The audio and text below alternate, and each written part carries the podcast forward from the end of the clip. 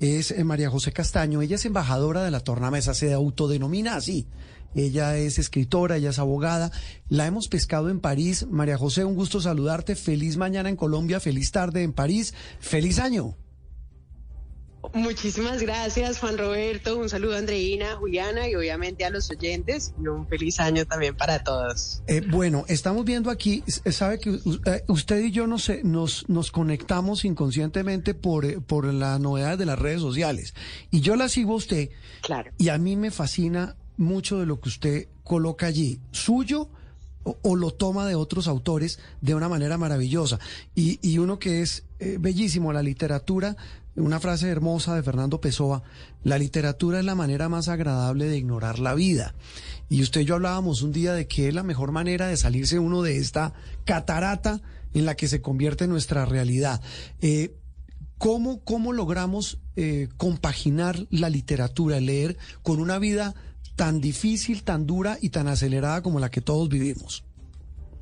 Yo creo que precisamente, Juan Roberto, es muy importante leer en momentos donde vivimos a mil con los celulares, con las redes sociales, con todas las necesidades. La literatura es un momento donde uno puede bajarle un poquito a las revoluciones, conectarse además con uno mismo y un poquito evadir la realidad que puede haber a veces ser terrible. Mi mm. mamá me decía algo que a mí me gusta mucho y siempre eh, le he hecho mucho caso y es que los libros son una forma de construir un mundo interno. Cuando dependemos tanto de los demás, cuando estamos tan expuestos a conversar a los otros, a las redes, a los momentos, estar con uno mismo puede ser difícil y los libros nos abren ese espacio adentro, además de que nos abren mundos y universos completos que podemos vivir de una forma extraordinaria. Mm. Creo que es más que necesario compaginar nuestra realidad con los universos que nos brindan los libros.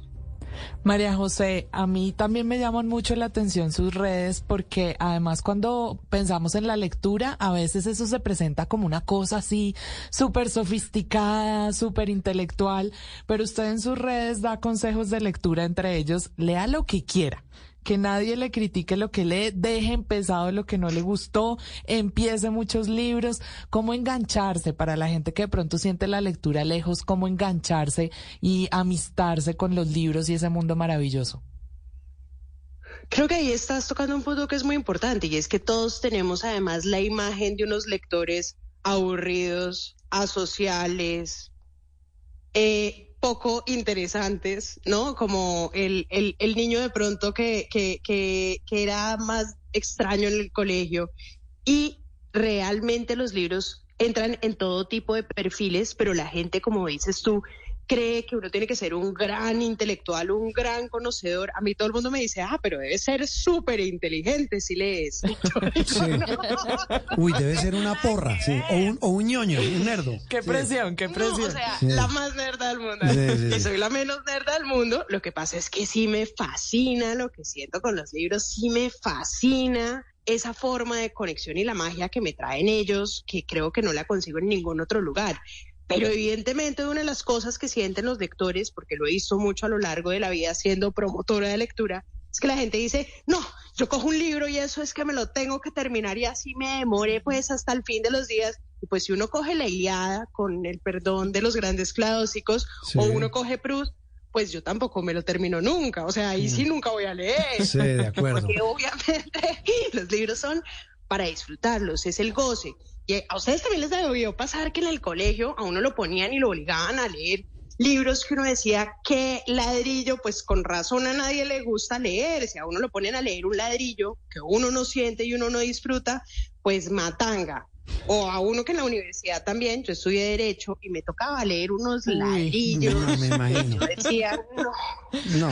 no pues afortunadamente deje el derecho. No, eso sabe que ahora que habla de eso, en el top ten de los, alguien me van a decir, este es mucho ignorante, mucho, en el top ten de los ladrillazos, me acuerdo uno en segundo semestre en la universidad, eh, la dialéctica de lo concreto de Karel Kosik. Uy.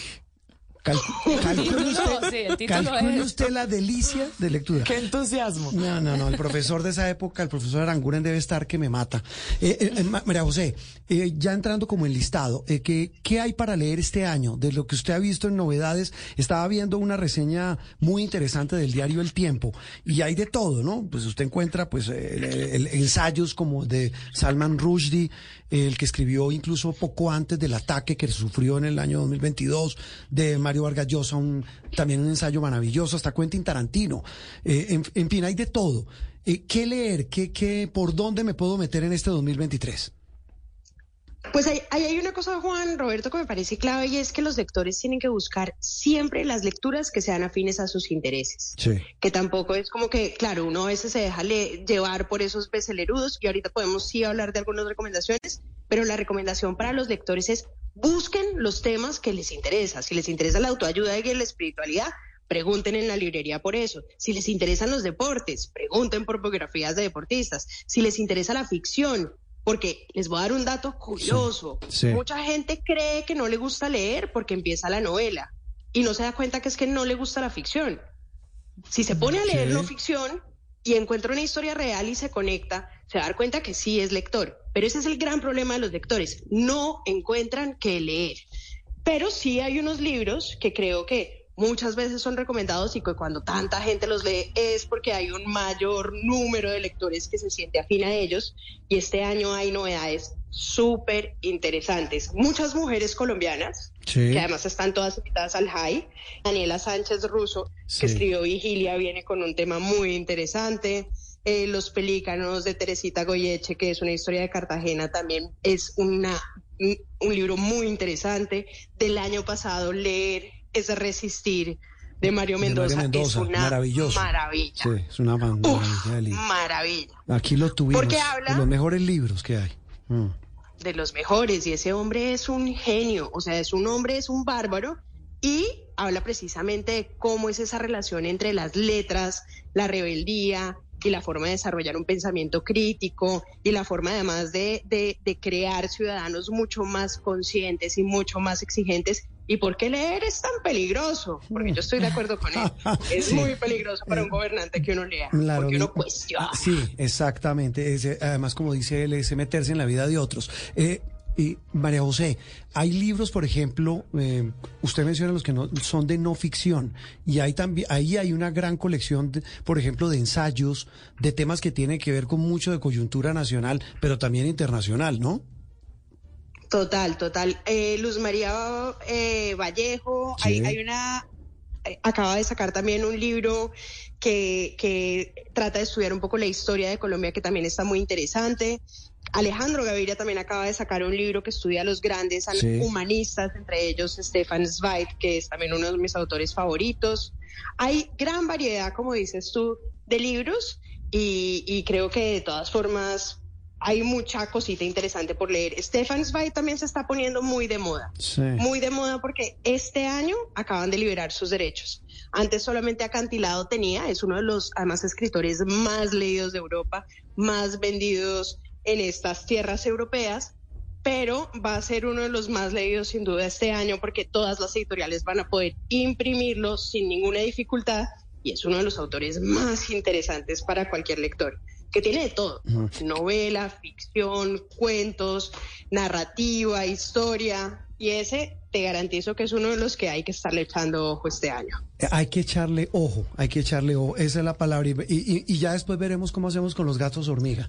Pero, hay, que ver cómo hacemos. Solo hay que meterlos en el Excel, pero no eliminarlos. María José, la dejamos, de verdad, una delicia, un gusto eh, esta charla, esta tertulia literaria de domingo hablando sobre un tema que nos permite a todos eh, liberarnos de una manera diferente. Oiga, antes de despedir a María José, para ella que no sé si lo ha oído, pero para recomendarles también a todos nuestros oyentes un podcast que se llama Los Iletrados, que es justamente libros, música, un poquito de cine, es fantástico. Y María José tiene su propia su propio podcast también. También. ¿Cómo es el de María José? Así es.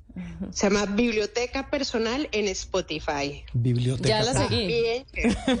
Bueno, hay que seguirla, María José. La dejamos, gracias. Es que está haciendo frío en París. Muchas gracias a todos. Está haciendo frío, ¿no? Estoy haciendo está haciendo frío, pero no tan frío como hace unos días. Está como en Bogotá en este momento. Ah, no, perfecto. 12 grados centígrados. Voy. Regio, regio. María José, un abrazo a la distancia. Un abrazo, gracias, chao. María José Castaño hablando de otro de los temas en medio de tanta baño de realidad, hablando de literatura.